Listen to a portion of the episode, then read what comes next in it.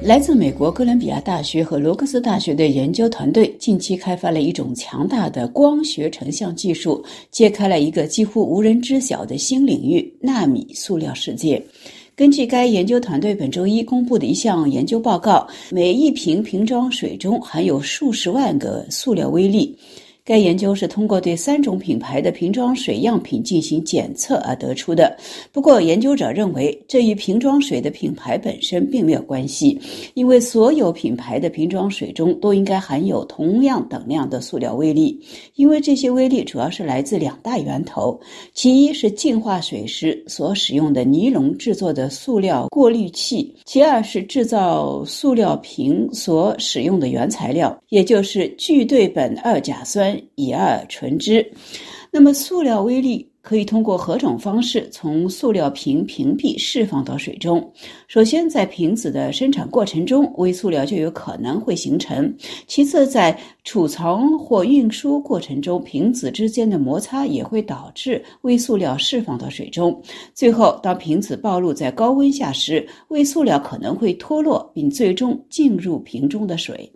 那么，微塑料对人体健康会造成什么样的危害？研究显示，直径小于一微米的纳米塑料可以穿过大肠和肺部，直接进入血液循环系统，进而进入心脏和大脑等多个人体器官。关纳米塑料甚至可以攻击单个细胞，贯穿胎盘并进入到胎儿体内。虽然目前尚不能确定其对所侵入器官的具体影响，但是可以肯定的是，微塑料会影响免疫系统和荷尔蒙系统，还会导致生育问题。现代社会的通病，人的繁殖能力的下降，或许就同塑料产品的泛滥成灾有关。这项研究的合作者，美国哥伦比亚大学拉特蒙多尔蒂地球观察站的环境化学家严佩占教授告诉法新社。既然所有的瓶装水中都含有大量的纳米塑料，如果人们因此而担心，那么考虑使用自来水等替代产品是合理的。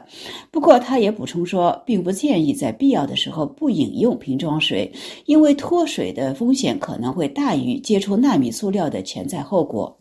令人惊讶的是，严教授在访谈中并没有提到使用玻璃或者金属制造的水壶的可能性。因为事实上，在欧洲，绝大部分的年轻人在出门旅游时都会随身携带一个水壶，可以在车站或者别的有自来水的地方灌装，这样既环保又卫生，而且还是免费的，何乐而不为呢？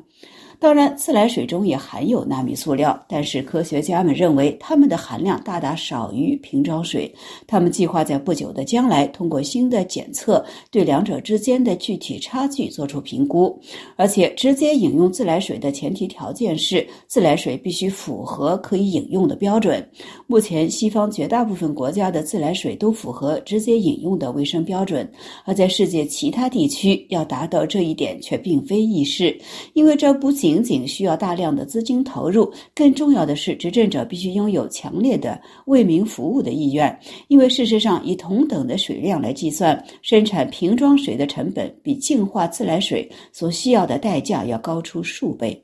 最后，西方的年轻人选择使用水壶的原因，更是出于环保考量。全世界每年生产和消费数十亿个塑料水瓶。这种大量的消费产生了大量的塑料垃圾，这些垃圾往往最终进入海洋和陆地的生态系统，对动植物造成干扰。世界经济论坛的一项研究表明，倘若不采取任何改变措施，到2050年，在世界各大海洋中的塑料总体重量将超过鱼类。塑料在水中缓慢分解成微塑料，这些塑料微粒。肉眼几乎看不到，却能被鱼类和海鸟摄入，其中有部分又被人类在餐桌上吸入人体，形成一个人类自作自受的恶性循环。